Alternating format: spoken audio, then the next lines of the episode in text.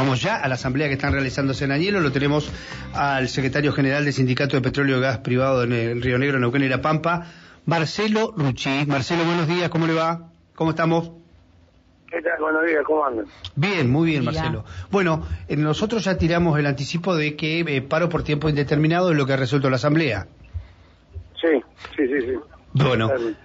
Eh, ha sido numerosa, hablamos con la, con la gente que organizó el operativo control de la policía, nos dijo que estiman en más de 10.000 personas, ha sido una asamblea multitudinaria y esta decisión es este, paraliza todo lo que es los yacimientos de vaca muerta.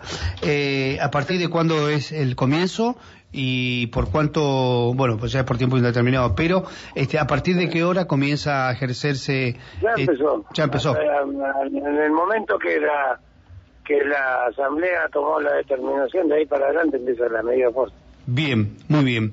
Eh, ¿Ustedes esperan en algún momento algún llamado de las cámaras?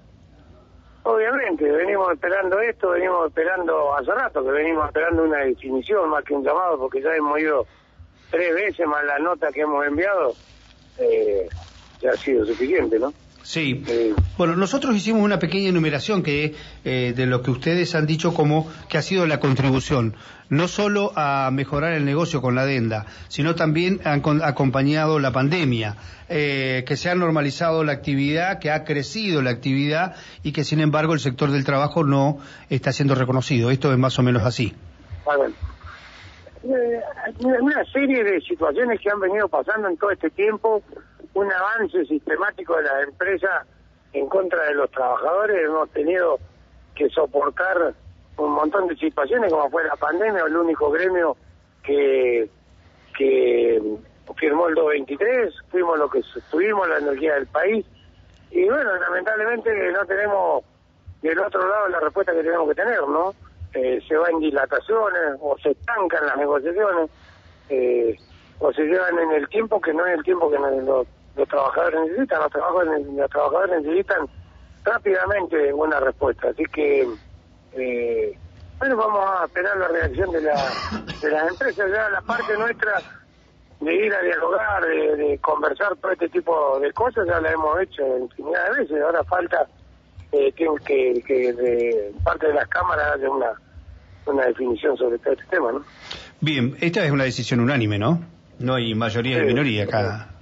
Acá es No, acá se puso consideración y todo el mundo a mano alzada. levantó la mano. Sí, sí. Eh, Marcelo, eh, ¿podemos hacer un pequeño repaso de lo que ustedes están reclamando, que es la convocatoria paritaria? Bueno, nosotros hemos mandado una nota con tres, cuatro pedidos. Sí. Eh, de los tres, cuatro pedidos hemos tenido respuestas sobre la cláusula de revisión, que por cae de Maduro que tiene que existir, porque ya está firmada, eso no es nada nuevo ni no es un logro, sino que es ratificar lo que se había firmado.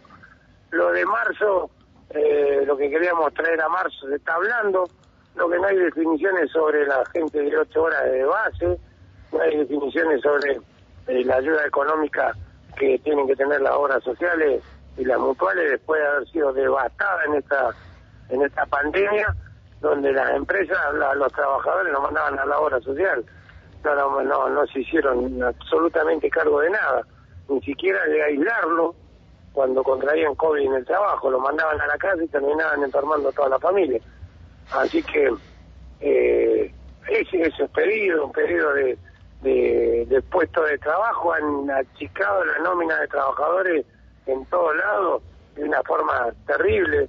El avance sistemático de las empresas eh, eh, asociadas a, la- a, las, a las grandes empresas para, para que eh, las pymes caigan como están cayendo, más de 100 pymes con deudas importantes también. Bueno, hay mucho, hemos hablado de mucho, lo que no hay respuesta de nada, o muy parcial la respuesta.